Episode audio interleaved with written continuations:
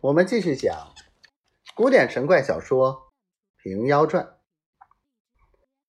这婆子道：“贫道也不指望布施了，只闻得老爷奶奶是两位现世的菩萨，特求一见。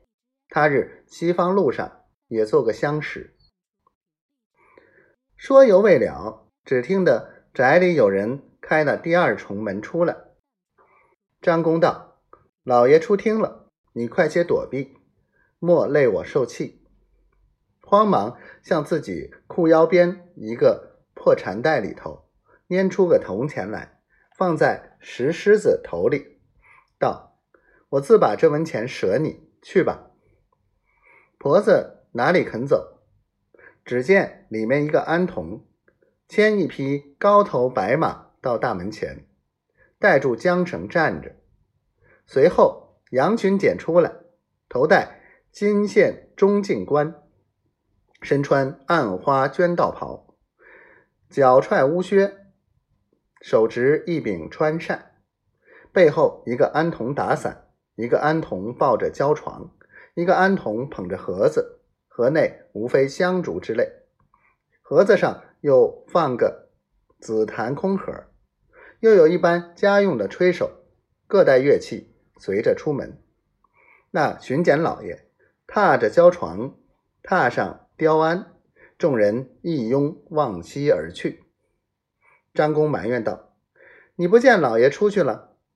早是他没瞧见你，若瞧见你时，又嗔怪我门上人不遵他的告谕。我舍你这文钱，你不收了，还要怎地？”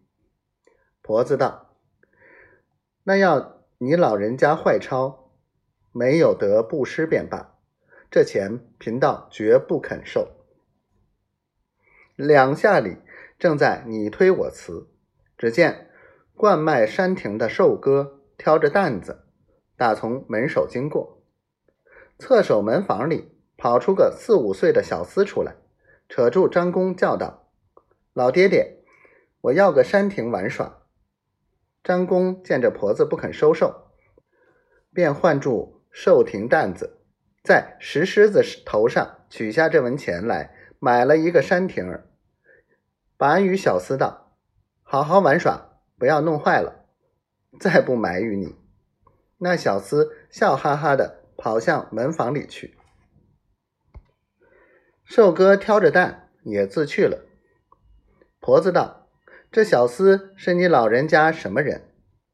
张公道是老汉第二个孙儿，方才抱娇床跟随老爷的是大孙儿，就是那小厮的亲哥。